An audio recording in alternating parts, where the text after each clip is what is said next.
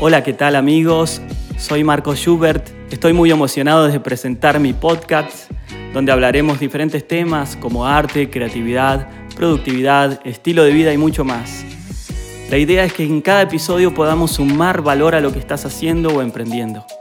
En esta temporada tenemos live que estoy haciendo junto a amigos a través de mi cuenta personal de Instagram, así que si no me estás siguiendo lo puedes hacer a través de arroba marcos.hobert.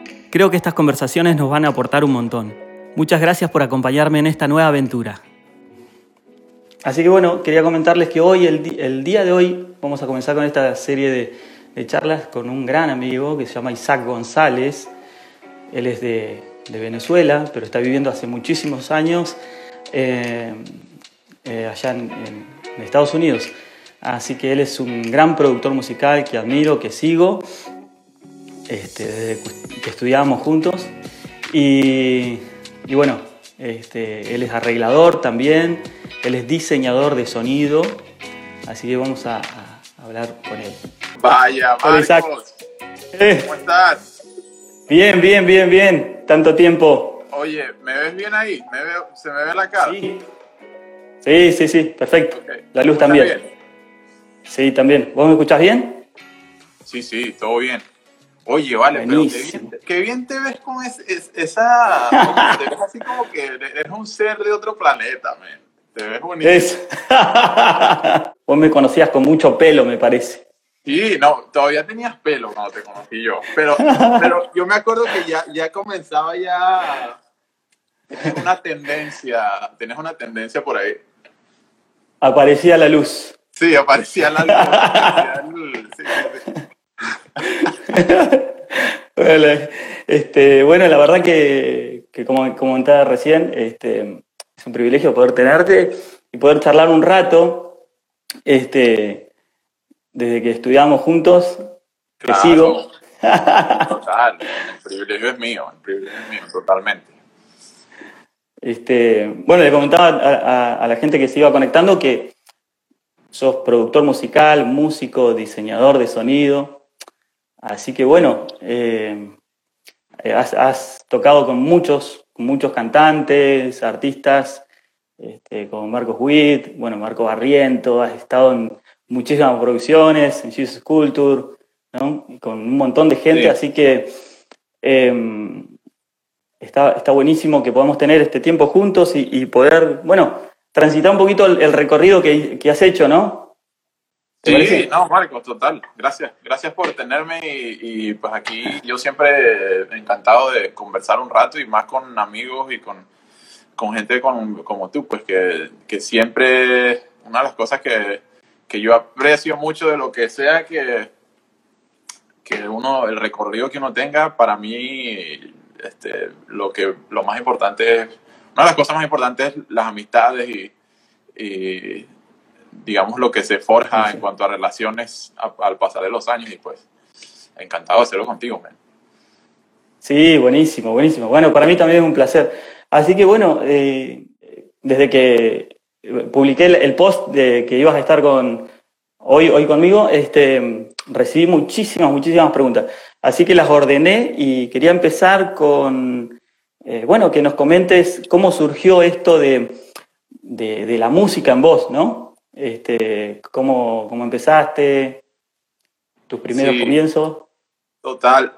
Sí, bueno, Marcos, yo, eh, mis padres, yo nací en una familia cristiana yo no nací cristiano, nací en una familia cristiana y este, mis padres estaban súper, súper envueltos en la iglesia. Eh, obviamente yo no, mi familia no es necesariamente una familia que, que digas tú, oye, vengo de una familia de músicos o hubo alguien en mi familia que hizo de, de la música una carrera.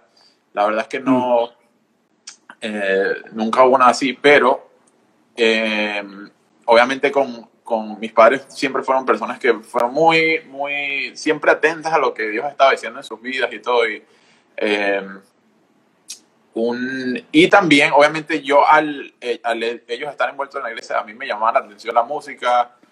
Eh, yo siempre me imaginaba tocando un instrumento. Lo que más me llamaba la atención era la batería. Entonces, Eh, pero fue hasta una noche, mi papá tuvo un sueño y me vio, de ocho años, me vio tocando el piano con un bigote.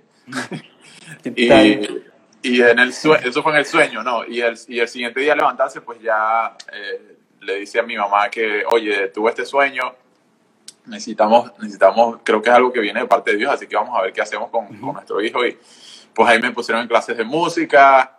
Eh, y pues digamos por el mismo envolvimiento de estar en la iglesia siempre, pues eso me desarrolló mucho. Eso fue muy, muy buena escuela porque este, pues siempre estaba ahí, mis papás eran, eran líderes ahí y, este, y ya tú sabes que a veces, o sea, siempre estás ahí, a veces los músicos faltan, este, si sabes tocar un instrumento, entonces tienes que este, rellenar, eh, acomodarte con otro instrumento. Entonces me, me, vi forzado a aprender diferentes instrumentos, pero mi, mi primer instrumento fue el piano eh, y a partir de ahí, pues la batería y aprendí otros instrumentos. Pero era como que el, que estaba ahí siempre y como que todo el mundo en la iglesia contaba conmigo para hacer las cosas o para motivar al equipo o para, tú sabes, tomar el liderazgo de qué vamos a hacer o cuáles van a ser los arreglos o cuáles son los acordes o qué sé yo. Sí, sí. y, y, eso es lo que nos pasa a, a la mayoría de los músicos eh, que nos criamos dentro del contexto de una iglesia, ¿no? Que aprendemos varios instrumentos a la fuerza. Así es. Así es. Sí, no, no. La típica de que a última hora, oye, este, tal persona no puede venir. Y, ahí está uno tratando de ver cómo hace. Ahí me monto en el bajo y trato de, digamos, eh, sobre todo que yo era, mis papás, mis papás llegaron, este, cuando yo creciendo no eran pastores, pero este, después llegaron a ser pastores, entonces yo estaba ahí todo el tiempo. Entonces, no tenía de otra. sí, sí, es así. y, sabes que te quería preguntar también, em, ¿cómo comenzó este tema de, querer perfeccionarte? O una vez que vos em, decidiste sobre la música, bueno, ¿cómo fue que, que decidiste también perfeccionarte, no? Este... Claro. Mira, ¿Y a dónde estudiaste? Yo fue un momento, la verdad es que fue un momento en el cual, porque mis padres me pusieron en clases de música y mm. yo estuve aprendiendo piano, estaba con una señora que me daba clases de mm. piano, pero a mí no me gustaba el teclado. Y aparte que como que no me motivaba porque yo entraba a un salón, el salón donde ella mm. daba las clases era en su casa, entonces la casa era así como medio oscura, con órganos en todos lados, y, y era así como que el pelo así como Marge Simpson de los Simpsons, entonces como que yo no me, no me identificaba, no me sentía motivado y, y duré un año sin, la verdad es que me aprendí como una canción, o sea, no, no sentía la motivación. Mm. Y mis padres estaban invirtiendo en mí, me acuerdo que en ese tiempo me compraron un teclado que era de los últimos teclados de, de ese, o sea, estaban sacrificándose para, para mi aprendizaje, ¿no? Y, y en un momento de eso, pues me acuerdo claramente que mi mamá se, se pone brava y me pega un regaño de esos que dice, bueno, si tú vas a aprender, que no sé qué, nos tienes que decir. Y fue una cuestión así como que, wow, yo me quedé así, ok, vamos a, vamos a intentar, voy a intentar este, poner un poquito de mi parte. Y fue un momento en el cual, no sé, fue, fue algo así muy, como que todo hizo clic, me dediqué como de dos semanas a un mes a aprender mm. como debe ser. Y de pronto le agarré como una, algo hizo clic en mí que le agarré una facilidad, le agarré un cariño.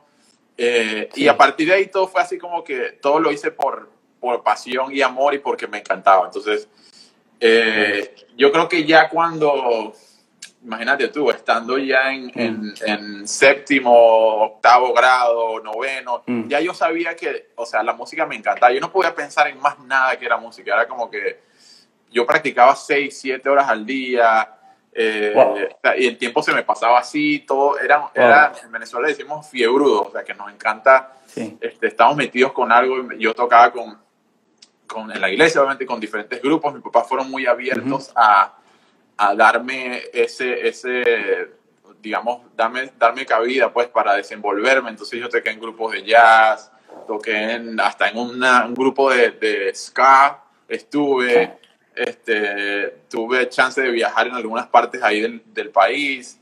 Entonces, mm. todas esas cosas fomentaron en mí ese deseo de que, ok, yo no me veo haciendo alguna otra cosa que no sea la música. Entonces, definitivamente fue en mi adolescencia y, y mis padres ayudaron mucho a eso. Buenísimo, buenísimo. Porque sí, e, es importante lo que vos decías al principio, como que eh, no te motivaba, ¿no? La, profesora que tuviste, pero la motivación de un profesor eh, hacia el alumno despierta el talento, despierta el don, ¿no? Eh, por llamarlo así. Este... yo, y yo obviamente le reconozco a ella por su, porque fueron mis primeros pasos, pero al mismo tiempo mis papás notaron eso y ellos me cambiaron con, un, con otro profesor que era de una iglesia allá en mi ciudad que tocaba música, digamos, más contemporánea. Y entonces, fue muy distinto porque me abrió los sentidos de muchas maneras y, y, eso hizo una diferencia inmensa. Claro, claro, sí. Y, y, otra de las cosas, no solamente los profesores, porque eh, está en uno también, ¿no? Y eso que, que, pusiste vos, la autodisciplina, este, las ganas, eso fue también lo que despertó en vos. Sí, no, fue una combinación, fue una combinación, fue una combinación de varias cosas. Uno, primero es que eh, fue mis padres que entendieron que había algo ahí, un propósito, algo que Dios estaba poniendo en mi vida, entonces ellos como que trataron de ver cómo motivaban eso. Eh, segundo fue, en, o sea, la educación y, y pues, y eso te impulsa también a encontrar una pasión pues dentro de ti, de que si en realidad tú tienes la vocación y la pasión, entonces es sumamente, es mucho más fácil hacerte, o sea, mejorar, porque pasas tiempo en el instrumento, o sea, yo era, yo hacía lo que fuera, yo, yo incluso me acuerdo de que siempre tengo esta memoria de que yo me quería comprar una batería y no, ya tenía un teclado, entonces me quería comprar una batería y, y, pues costaba mucha plata. Entonces yo terminé, terminé vendiendo mi cama, vendí mi PlayStation, vendí un poco, a, mi tío le vendí varias cosas, a mi familia. Entonces le dije, mamá, papá, aquí tengo este dinero que reuní, nada más necesito que ustedes me pongan esta parte. Y cuando ellos ven eso, entonces dice, se sienten como que en una encrucijada, entonces no les quedó otra, me compraron una batería. No, eh, era, era otra cosa. Obviamente ya no tengo el tiempo de practicar seis horas, pero... Claro. Eso, no, no, fue tremendo. Sí, sí. Fue una buena fundación para mm. mí.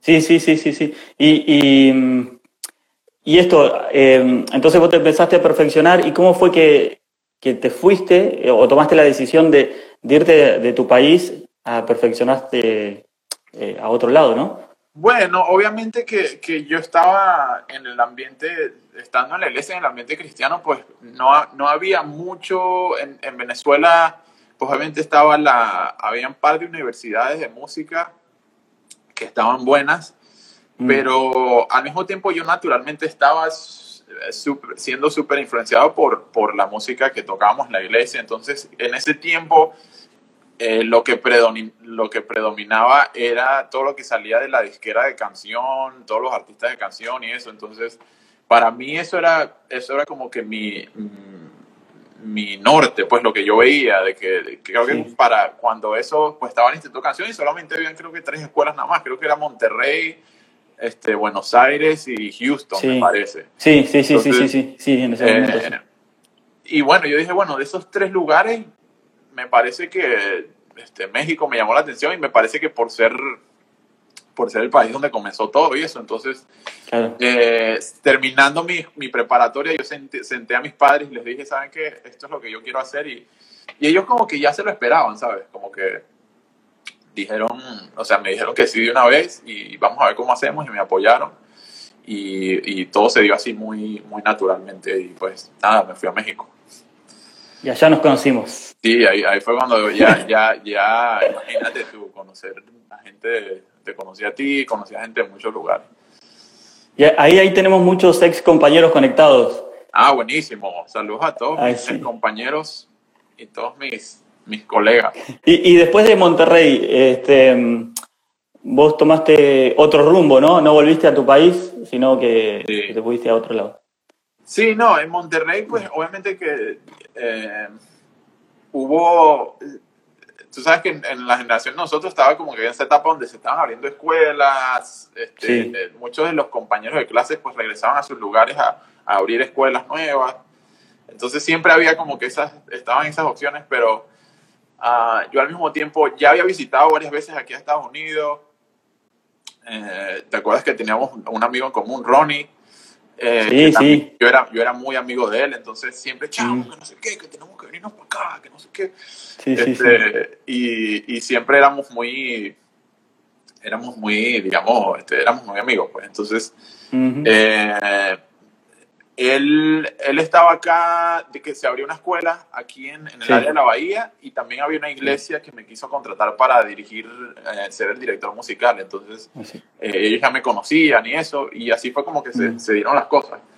Ah, y pues bueno, tomé la decisión de hacerlo por uno, porque ya tenía, tenía trabajo, tenía ya algunos conocidos acá y me gustaba el ambiente y me parece que era también, digamos, una buena, digamos, plataforma para continuar Sí. eh, una carrera pues en la música y, y, pues, Claro. fue lo que hizo decidirme. Fue algo, fue algo muy de Dios también, o sea, esa historia tiene muchos detalles, pero, pero Mm.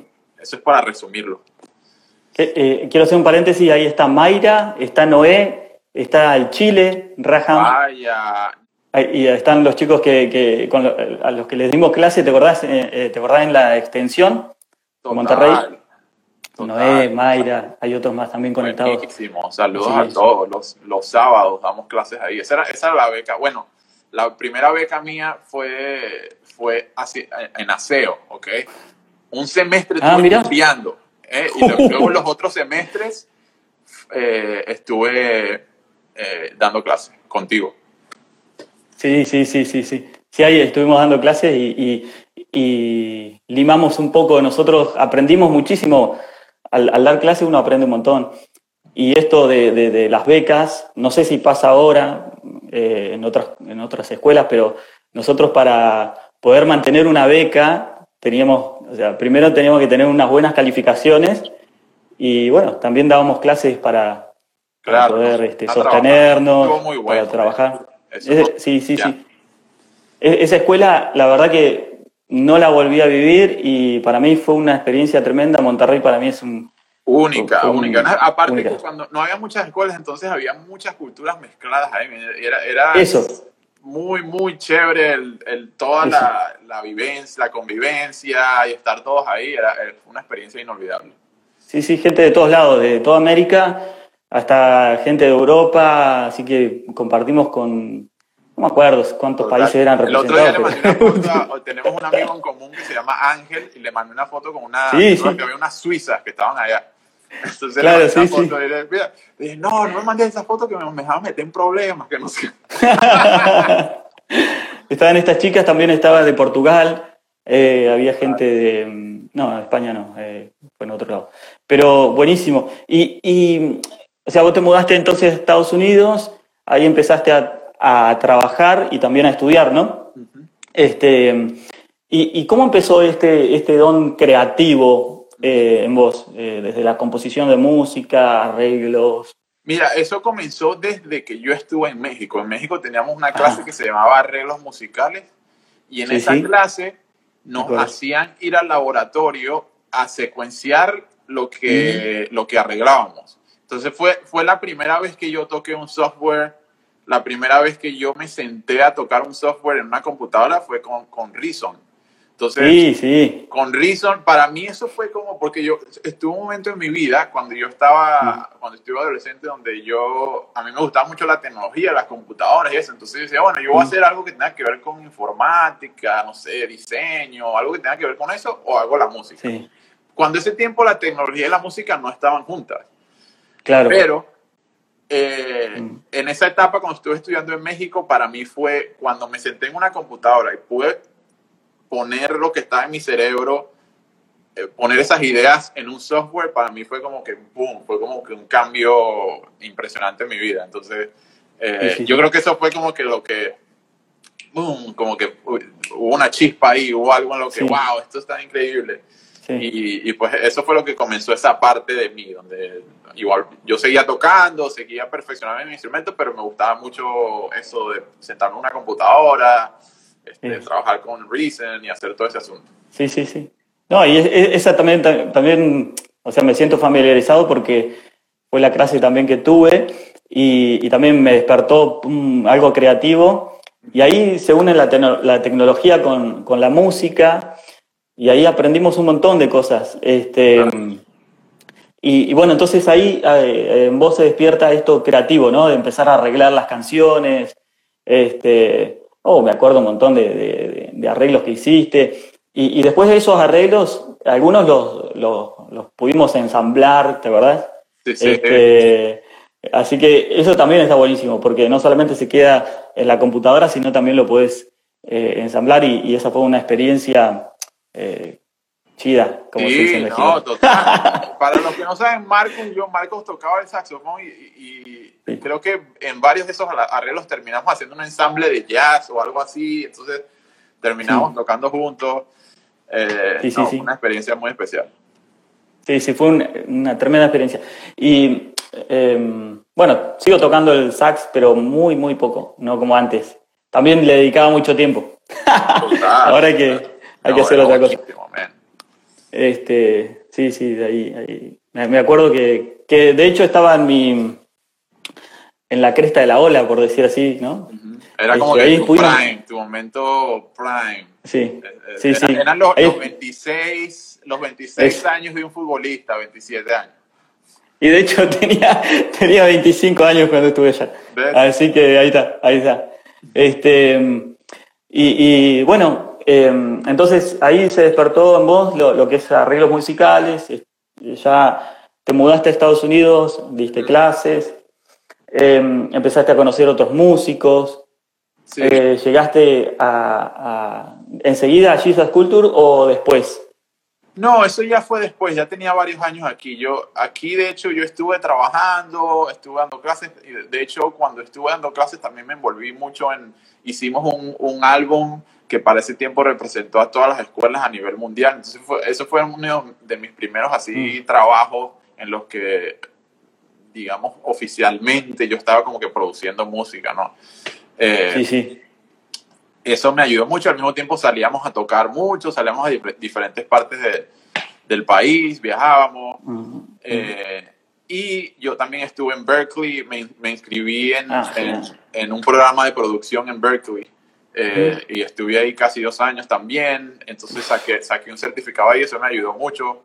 Eh, y pues bueno, todo, todo, fue como una etapa en la que full, full, estaba full aprendiendo. Eh, también me metí aquí a trabajar a una iglesia que hablaba inglés nada más, entonces eso me ayudó a, adaptarme un poquito más a la cultura. empezamos a construir un estudio de grabación. Mm. Entonces yo estaba a cargo ahí como que de, ayudar a, administrar un poquito el estudio. Y bueno, mm. es aprendizaje total. Bueno, todavía seguimos aprendiendo, pero, pero, fue una etapa muy, muy esencial también en adaptarme aquí a la cultura y, tratar De, digamos, ver un poquito más a, qué es lo que necesitaba, qué es lo que necesitaba hacer como para establecerme un poquito, ¿no? Entonces, eh, eso me ayudó. Y, hablando ya del estudio de grabación, ya que estás comentando eso, eh, hay ciertos mitos, por ejemplo, eh, que un DAW es mejor que otro, que un, software de grabación es mejor que otro. ¿Qué, nos puedes decir de eso? No, eso es, yo creo que el, mejor software es aquel que tú sabes utilizar de la mejor manera.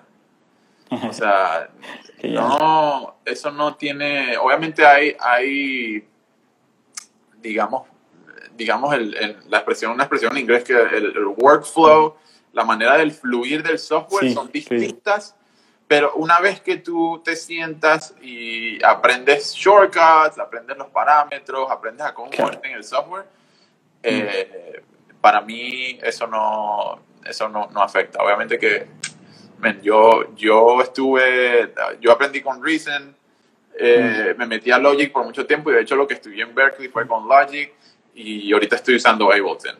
Y, y aparte en el estudio donde grabamos oficialmente uso Pro Tools. Entonces, eh, todo depende de la necesidad. Eh, Ableton terminé usándolo porque, porque se ajustaba mucho para lo en vivo, entonces no quería estar cambiando entre Logic y Ableton. Entonces dije de una vez, vamos a usar Ableton para todo. Eh, y, y Pro Tools todavía lo uso en plan de eh, para grabar cuando estoy haciendo sesiones grandes o estoy editando baterías o cuestiones así, todavía lo uso. Pero Buenísimo.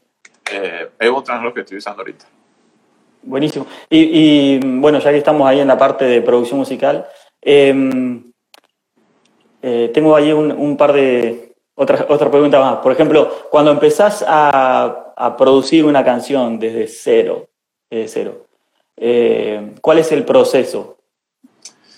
Em, bueno, para mí es muy importante el conocer, el meterme un poquito en, en cómo piensa la persona a quien le estoy produciendo. Es súper importante para mí, el, digamos, entrar al, eh, tratar de entender qué es lo que está en su cerebro lo más que puede. Entonces, mucha comunicación, el saber qué es lo que está visionando la persona, qué es lo que quiere, qué es lo que le gusta, cuáles son sus... Mm, qué es lo que les está motivando a, a, hacer lo que están haciendo. Eh, entonces, eso tienes que descubrirlo porque mucha gente con la que trabajas, artistas, son distintos. Muchas veces te dan una canción y, mm. y, bueno, como te confían como productor, entonces tú terminas haciéndolos a ellos y no necesariamente es algo que va con, con su persona o con su carácter, o es algo que necesariamente va con, con algo que, es, que pertenece a ellos o que, con lo cual ellos se puedan identificar. Entonces, a pesar de que pueda, pueda sonar bien o que puedas hacer arreglos impresionantes, si, no, si lo que estás haciendo no conecta con la visión de quiénes ellos son, entonces no, no, tiene mucho sentido. Entonces, para mí es muy, muy importante entender eso.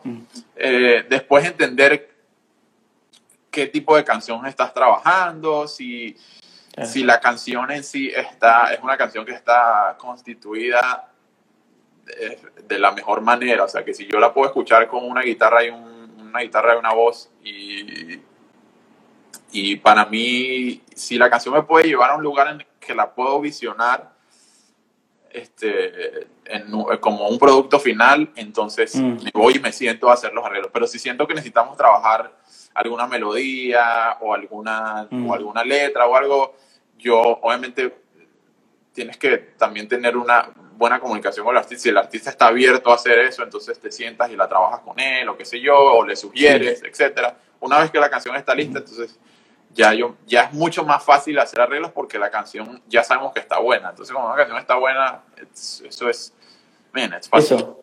Ya. Eh, eh, a eso, eso quería ir. Porque o sea, eh, hay muchas canciones hoy en día que tienen tremendos arreglos musicales, muy buenos, pero la canción en sí, sacás los arreglos y la canción como que...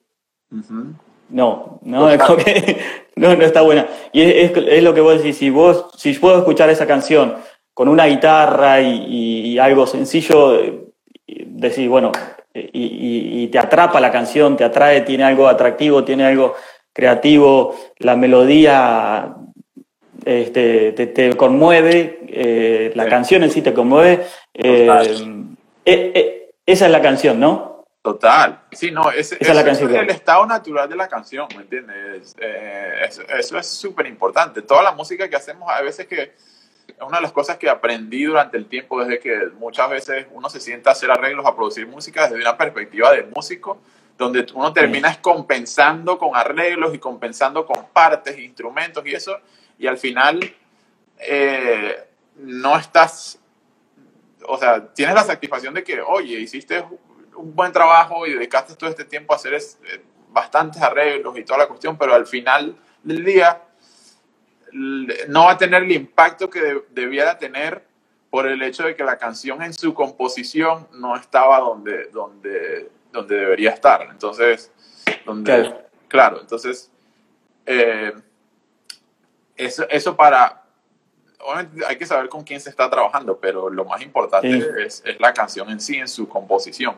A partir de ahí viene todo lo demás. Claro. Y, y la parte, por ejemplo, ahora hablamos, eh, la canción está, está buena, es, eh, tiene esa magia, por decir así, ¿no? Eh, y empezás con maquetas, ¿no? Empezás a realizar las maquetas. Sí. ¿La maqueta cómo la componés? ¿Toda la instrumentación que te imaginás o algo base y a medida que vas grabando se van creando arreglos? ¿Cómo es el proceso de? Usualmente es así, me gusta hacer como que hacer un mapa eh, y trato de hacer el mapa porque yo tengo muchos sintetizadores y, instrumentos análogos, entonces mm.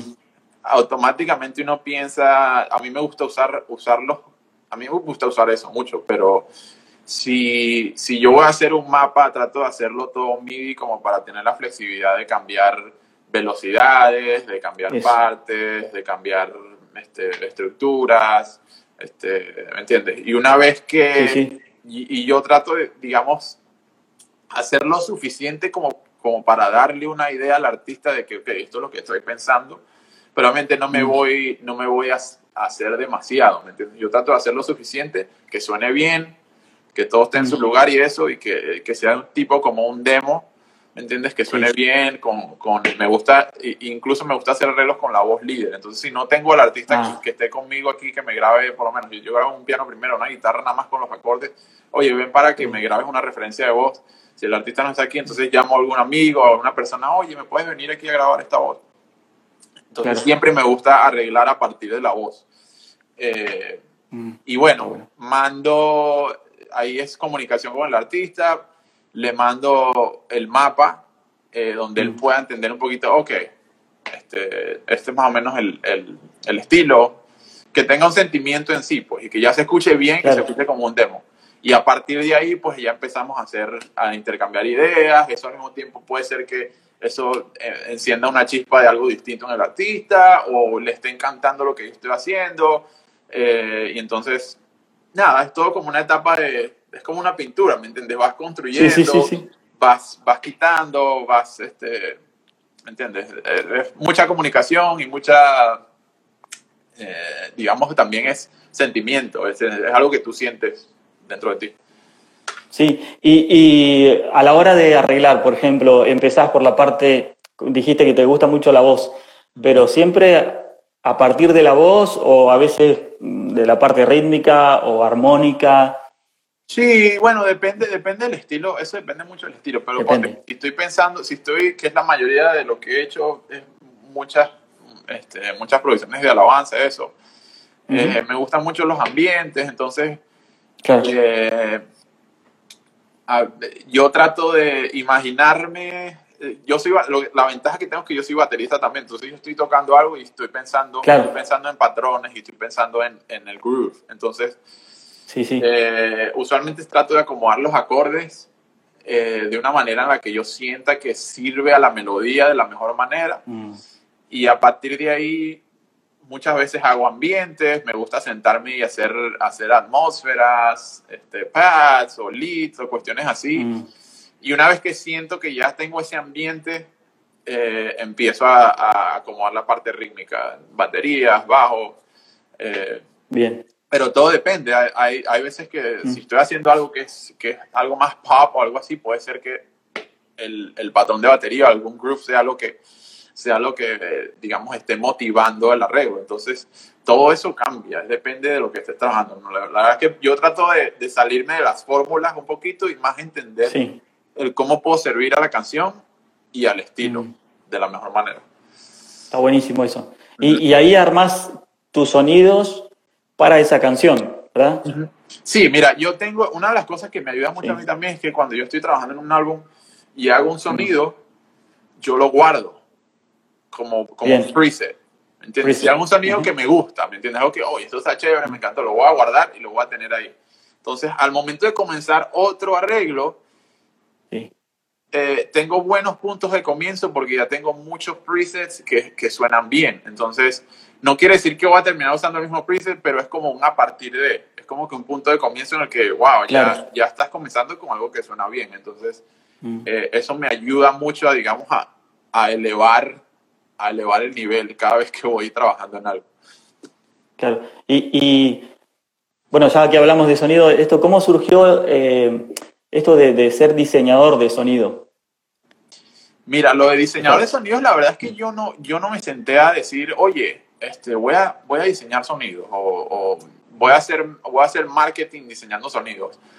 Fue, incluso muchos amigos me, oye, chamo, ¿por qué no te dedicas a eso? Porque tus sonidos y lo que usas en vivo se escucha tan chévere. Y yo nunca tuve, digamos, esa motivación de, o, o, eh, porque tienes que hacer mucho marketing, tienes que ser una persona Mm. súper consistente para eso, tienes que vivir en eso, tienes que vivir haciendo sonidos. Claro. Entonces, lo que, la manera como, como surgió eso fue porque un amigo de Multitracks, de, de la empresa de secuencias.com, me dijo, oye, chamo, Sí. ¿por qué no los sonidos que tú hagas en un álbum, nada más nos los mandas y, y nosotros hacemos, hacemos las librerías, o nos los pones en una librería y nosotros te hacemos el marketing. Entonces, para mí eso, Uh. eso estuvo mucho mejor, porque yo nada más lo único Sí, que sí, hago sí. es mandar las librerías y secuencias hace todo el marketing. Entonces, eh, así, es Claro. como, así es como surge eso. Pero la verdad es que, o sea, todo productor tiene que ser diseñador de sonido. No hay, no hay o Mm. sea, de alguna manera el pro- el productor tiene que tener una idea de cómo diseñar un sonido, cómo, si escuchas algo en tu cerebro, cómo llegar ahí. Entonces, eso tiene que ser,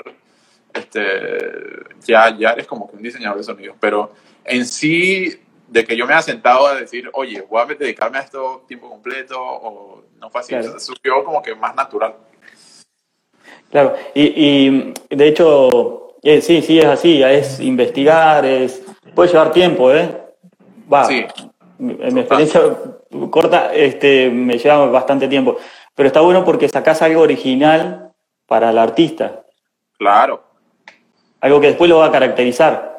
Este, no es que, ah, esa, esa misma, ese mismo sonido de teclado o pads eh, se usó en, en- otra canción. No, es algo ya original. Y, y lo que, a lo que quiero ir es, por ejemplo, tu sonido es muy característico y, tiene mucho, mucho peso, es muy sólido y mm, se escucha en, va, yo lo puedo diferenciar, eh, escucho por ejemplo tal artista y digo, es el chamo ahí este, trabajando. Eh, de hecho, por eso te pregunté de, de un artista hace poco. Vos grabaste casi todo, ¿no? Y vos me dijiste sí. bueno, pues estudiamos juntos, te conozco y, y- y además te sigo y, y- bueno, eh, toda, toda la admiración ahí con vos. Gracias. Este, eh, entonces, ese mismo sonido que vos trabajás en estudio, eh, ¿cómo lo, lo, lo llevas al en vivo? ¿Cómo, Mira, cómo es que lo llevas en vivo? eh, tú dices cuando yo toco en vivo, ¿o cómo? Claro, sí, sí, sí, sí. Eh, Eh, bueno, yo en realidad cuando toco en vivo es con gente, gente que pertenece a la disquera acá de, mi iglesia, el mover de Jesus Culture. Eh, Y tenemos un sonido como que muy, este, hay, hay un sonido en común y Está para mí definido. es muy importante el que primero tienes que proveer un ambiente, entonces este, Mm. todo lo que tiene que ver con pads y atmósferas y drones y cuestiones así siempre está presente. Eh, Mm. Y bueno, pianos, pianos que suenen muy, digamos que tengan bastante cuerpo, eh, que al mismo tiempo este, sean versátiles en cuanto a si haces alguna melodía, alguna melodía líder, que eso pueda, digamos, sobresalir en la mezcla. eh. El que, ¿me entiendes? Eso es en cuanto a sonido en general, pues quizás algún sub bass, quizás algún un bajo sintetizado. eh, son, son, digamos, mm, eh, son detalles que se trabajan de canción a canción, pero en realidad hay un sonido Sí. común en todo un set, ¿no? Pero Bien. sí, más o menos como lo hago. ¿Y, y nos puedes contar de, de tu setup ahí?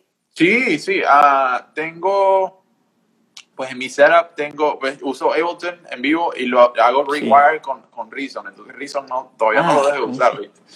Ah, y el Reason todavía lo, lo uso por el hecho de que es un software muy, muy liviano. De hecho, tú guardas un, Sí. un archivo de Reason y hasta parece un archivo de, de Microsoft Word, ¿me entiendes? O sea, Sí, sí. sí. es súper liviano y es muy eh, lo que tienes que tratar para mí es muy importante el que el CPU esté funcionando en sus más óptimas condiciones cuando está cuando está porque estoy yo estoy lanzando secuencias estoy tocando pads pianos este el click los las guías me entiendes estás haciendo Sí, muchas sí. cosas la computadora está trabajando mucho entonces hola amigo Ahí está. Oye, no sé qué pasó Eh, si es que me está poniendo una un límite no Ah, capaz que, capaz que un límite. Bueno, eh, en un ratito ya, ya terminamos porque también Instagram nos limita. Eh, me comentabas que en vivo usas Mac, ¿usas una sola Mac o usas dos para mandar secuencia? y- Uso una, uso una. Sí, eh, todo desde una misma computadora. Entonces, estoy haciendo Ableton y Reason al mismo tiempo. Eh, todos los tracks y todas las secuencias están en Ableton y están divididas en partes porque hacemos muchas cuestiones espontáneas. Entonces tengo que, pa, si queremos Claro. repetir un coro, bla, lo repetimos al momento y, y- tratamos de usar secuencias en plan más como apoyar al líder de alabanza en vez de que, oye, esto es lo que vamos a hacer exactamente. Todo es un poquito más de, de es más libre en esa área. Obviamente que tienes que dominar bastante ese asunto de Ableton y todo ese asunto, pero... Sí, sí, sí. Eh, y, y manda secuencias por una misma interfaz, este, pads, tengo una. Usualmente tengo ocho salidas, entonces con las ocho salidas mando estéreo, eh, canales 1 y 2 en estéreo, todos los pads, sean los que yo estoy tocando, los de la secuencia van por el 1 y 2, el 3 y el 4, los pianos, sean los que yo estoy tocando o los que están en la secuencia van por el 3 y 4, 5 y 6, todo lo demás, percusiones y algunos synths. En el 7 tengo un bajo sintetizado, lo lanzo mono y eso ayuda mucho a la mezcla en, la casa. Y luego el, el, 8, el canal 8, el click. Entonces siempre uso 8 canales eh, y eso es como un, un, patrón que tenemos pues eh, en nuestra iglesia y cuando salimos a tocar en algún otro lado. Ah, está buenísimo. Está buenísimo trabajar así en estéreo. Abrís mucho más el panorama. Total. Este, sí, sí, sí. Y ahí, y ahí se crea esa... Wow, man, tengo todo el control de todo eso y obviamente eh, ayuda porque si lanzas todo en dos canales, se va a escuchar todo. sí, sí, sí. Y sabes que, bueno, quería eh, hacerte unas preguntas que nos enviaron unos amigos que yo publiqué ahí unas cosas ayer para que nos puedan hacer preguntas. Y mira, em, de diferentes partes de Argentina, de México, de Bolivia. Así que vamos a empezar acá con Argentina. Tenés que conocer esta ciudad. Este chico se llama Fausto, la ciudad se llama San Martín de los Andes. Así que cuando me vengas a visitar, vamos a ir a San Martín de los Andes. Es en la cordillera de los Andes. No, es tremendo, tremendo, tremendo. Es una ciudad hermosa. No, yo tengo, yo tengo una eh, conexión con la cordillera de los Andes porque mi papá, tú sabes que la cordillera de los Andes comienza en Venezuela y va hasta, abajo, hasta ustedes. Y mi papá nació en un pueblo, en una ciudad que, que, está en la cordillera de los Andes. Entonces yo ah, tengo algo de ahí, tengo algo de ahí. Cordillerano. Cordillerano. Buenísimo.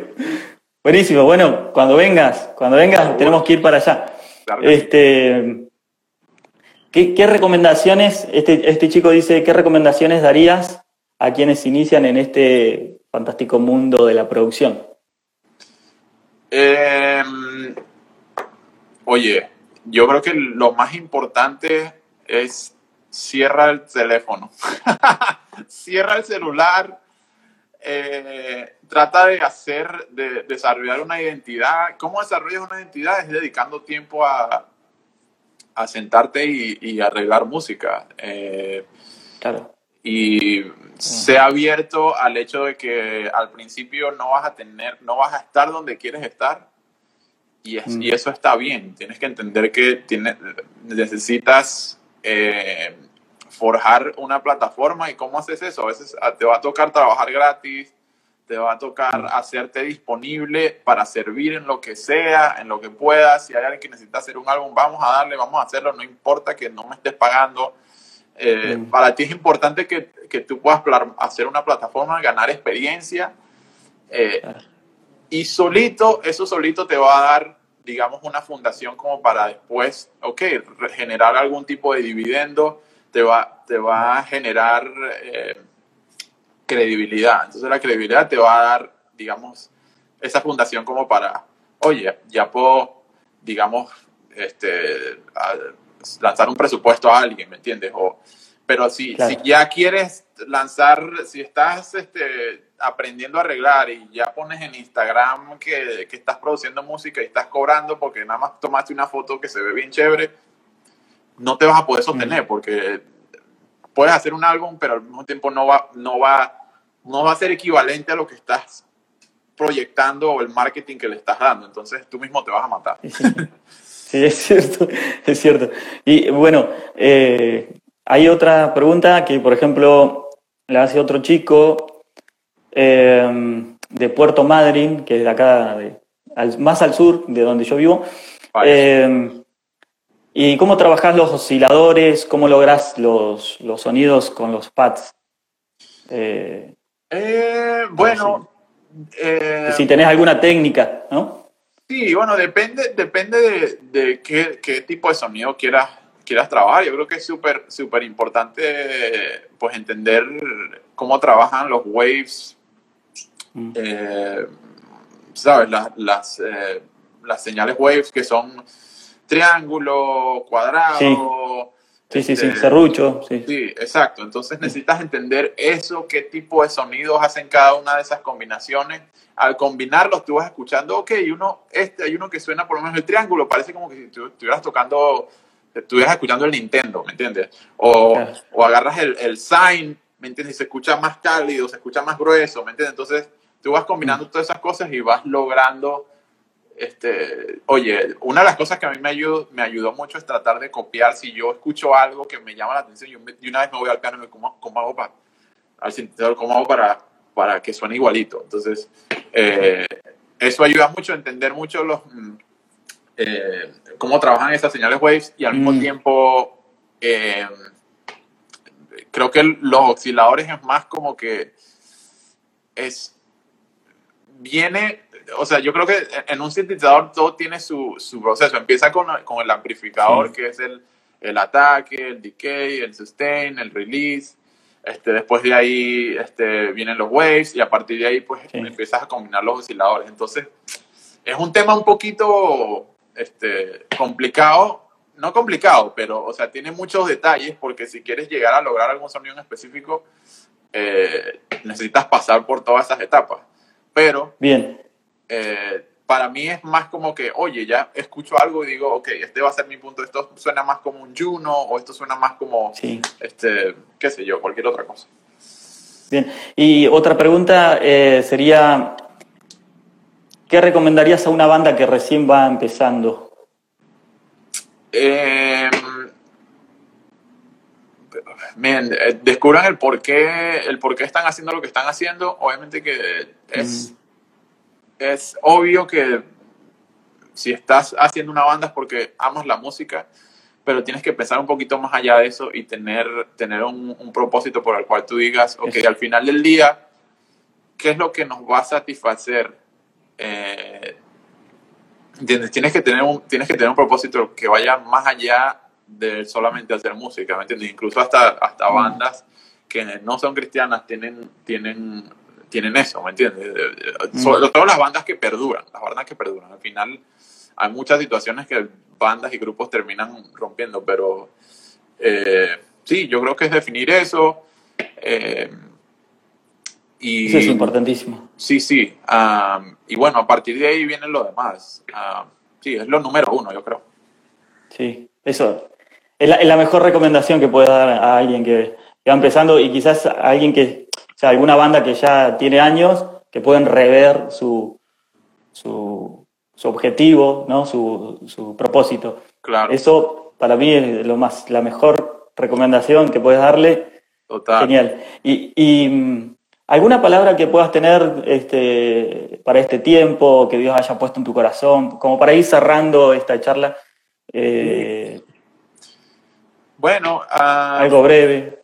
Sí, eh, una de las cosas que a mí más me ha, ah, con el pasar del tiempo, que, que sé que me ha ayudado personalmente es el poder saber entender el, el cómo adaptarte a temporadas en tu vida. Sí, eso, eso es algo que viene muy de Dios, donde tienes que en realidad preguntarle a Dios de que, este, por lo menos hoy en día con este asunto de la pandemia y todo este asunto, todo el mundo, hay mucha gente que está preocupada, hay mucha gente que está, este, no sabe qué es lo que va a pasar, eh, y es muy, muy importante saber confiar, ¿me entiendes? hay, hay, que saber confiar en Dios. Entre más dura sea, sea lo que sea que estemos pasando, creo que más alto es el nivel de fe y de confianza que tiene que haber en tu vida. Entonces, eh, eso es muy importante para adaptarte a situaciones y sobre todo como músico o como productor tienes que, tienes que adaptarte. tiene que haber mucha adaptación para poder mantenerte actual, ¿sí me entiendes? Entonces, eh, si hay una pandemia, bueno, Señor, ¿qué es lo que tú quieres hacer en medio de esta pandemia? ¿Me entiendes? ¿Qué es lo que tú quieres que yo haga? ¿Me entiendes? Y, no matarte con el hecho de que, ah, ya no puedo salir a tocar o qué fastidio que tengo que este, estar metido en la casa o qué sé yo. Bueno, si, está que, si estamos metidos en la casa, pues eh, a mí me ha pasado que yo estuve muy preocupado al principio, pero mm. al mismo tiempo, eh, por otro lado, me ha salido, eh, se han abierto todas estas puertas. Mucha gente está escribiendo música en sus casas, por, obviamente es natural. Se ha dado mucho este asunto de, de este, haciendo cuestiones en línea. Mm. Y bueno, sigo haciendo música, sigo produciendo, pero eso es solamente como un ejemplo, como para para que las circunstancias no sean, no sean esas las que a uno lo llenen de temor, ¿entiendes? Claro. Sí, está buenísimo tomar este tiempo y, como vos decís, poner la confianza en Dios y pedirle que, que Él nos ayude, nos guíe. Eh, y bueno, eh, Él con, por medio de, su espíritu nos da creatividad y, te abre puertas, ¿no? Como, como, como te ha hecho, ha hecho con vos. Este, Así que yo creo que hay otras preguntas más, pero voy a pedirle a todos los que están conectados, porque ya nos queda poquito tiempo, eh, Instagram nos cierra, que vayan al Instagram de Isaac y bueno, ahí lo contacten eh, para, para trabajos, para que lo contacten, este, bueno, para conocerlo más de él. Así que la verdad que, Chamo, muchísimas gracias, muchísimas gracias por tu tiempo, muchísimas gracias por tu disponibilidad. Yo soy tu fans, no te olvides, desde, que, desde que estudiamos juntos. Este, y, la verdad que, bueno, admiro mucho lo, que estás haciendo y, bueno, deseo de todo corazón que Dios te siga prosperando, te siga llevando a, te siga llevando a otros niveles de, en cuanto al ministerio, a lo personal. ¿eh? Y bueno, vos por ahí capaz que no, no, no, no, bueno, uno no dimensiona, pero a través de los artistas que producís está llegando a miles y millones de gente. Gracias, bro. No, yo, yo encantado y para mí esto es algo que aprecio mucho, el hablar contigo, el conversar contigo, el verte otra vez, el hecho de que tengas palabras chéveres, que esas palabras siempre lo, lo animan a uno, porque no, a veces uno está metido haciendo lo que está haciendo, o, eh, a veces no tiene esa perspectiva de que, oye, este, ¿quién te está escuchando? O si, si, si hiciste algo que, que, pudo tocar la vida de alguna persona. Entonces, eh, gracias por eso, por esas palabras y por animarme y por invitarme a tu Instagram. Sí, no, no, una vez más, gracias a vos. Así que bueno, vamos a estar en contacto, ¿eh? Para ver si arma alguna, alguna improvisación en vivo. Total, no, al rato si quieren hacer otro live o algo así, lo hacemos, no hay problema. Buenísimo. Bueno, bueno, muchísimas gracias. Gracias por tu tiempo. Te mando un abrazo grande eh, y estamos en contacto, ¿sí? Un abrazo, saludos a todos. Dale, gracias. Un abrazo. Bye. Chao, chao, chao.